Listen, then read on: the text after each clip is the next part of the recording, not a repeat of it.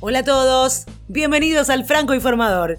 Hoy les propongo un popurrí de noticias. Ya me contarán a través de los comentarios en la plataforma en la que estén escuchando o también a través de las redes sociales para los que nos siguen en arroba francoinforma en Twitter, Franco Informador en Facebook, Instagram y también en YouTube. Ahí me pueden decir si es que les gusta o no el formato de este picadito de noticias y podemos hacerlo ya sea semanalmente o también diariamente, ¿por qué no? Si es que lo elige la audiencia.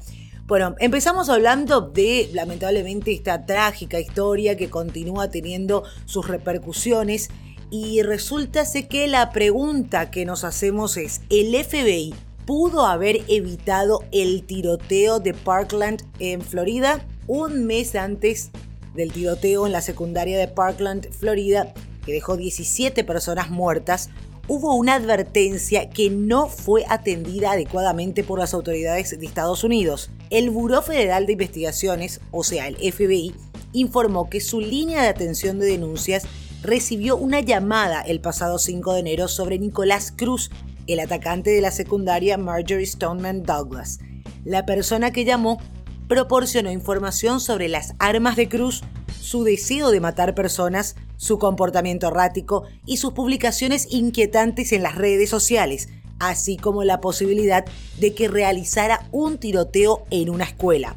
El protocolo del FBI indica que esa información debió ser evaluada como una amenaza potencial a la vida, por lo que tendría que haber sido enviada a la oficina de campo del FBI en Miami, donde debieron seguir la investigación.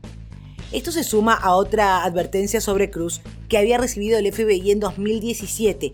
Su oficina había recibido esta denuncia sobre un usuario de YouTube identificado como Nicolás Cruz con un mensaje amenazante. Voy a ser un atacante de escuelas profesional. El director del FBI, Christopher Wray, aseguró que se dio inicio a una investigación para ver qué pudo haber fallado. Y pasamos a algo agradable, y en este caso Su Majestad, Chapeau, Su Majestad Roger Federer, hace que la leyenda continúe, volvió al número uno del ranking y alcanzó una marca histórica. A los 36 años y medio es el nuevo número uno del ranking ATP de tenis. El suizo clasificó a las semifinales del Abierto de Rotterdam y ese resultado le permite arrebatarle el liderazgo de la clasificación mundial al español Rafael Nadal. Además, Roger superó a Andre Agassi, que ocupó el primer puesto en 2003, con 33 años y 131 días. Se convirtió entonces en el tenista de mayor edad en llegar a la cima. El suizo se impuso al holandés Robin Haase en los cuartos de final de este torneo de tenis. El marcador fue de 4-6, 6-1 y 6-1. Y esta es la primera vez que Federer regresa a la cumbre desde octubre de 2012, después de haber escalado por primera vez a la cima en febrero de 2004. Salud su majestad, Roger Federer. Y para perseguir tus sueños solo hace falta querer. Y si no, para muestra basta Maglomas. Tres mejores amigas del barrio Jaboatão dos Guararapes, en Recife, Brasil, que revolucionaron las redes sociales con un insólito videoclip casero titulado Envolvimiento.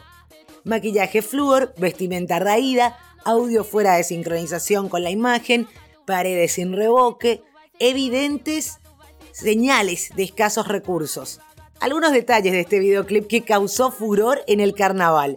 El video de música Brega Funky, publicado el 18 de enero, instantáneamente se viralizó.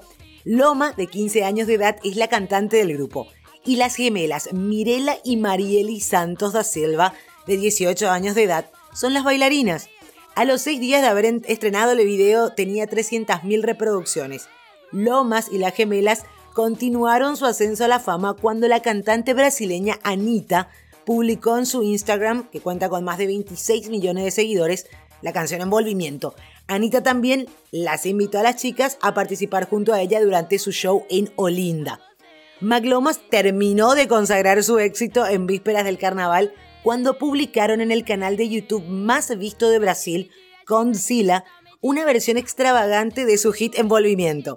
El video que debutó el 9 de febrero obtuvo más de 10 millones de visualizaciones en solamente 24 horas.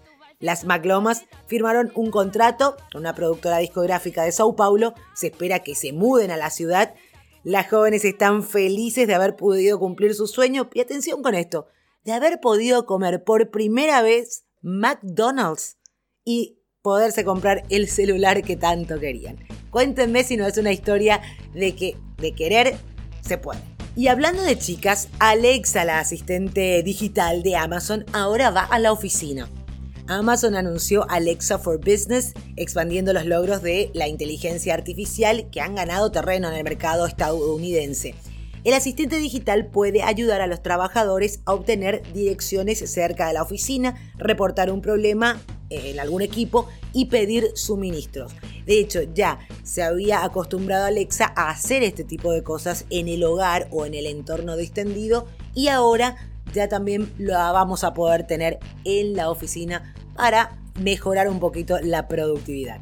Esto fue todo hoy en el Franco Informador. Te reitero, déjame tu comentario, contame si te gusta este formato de picadito de noticias, lo vamos a seguir haciendo. Hasta cada momento.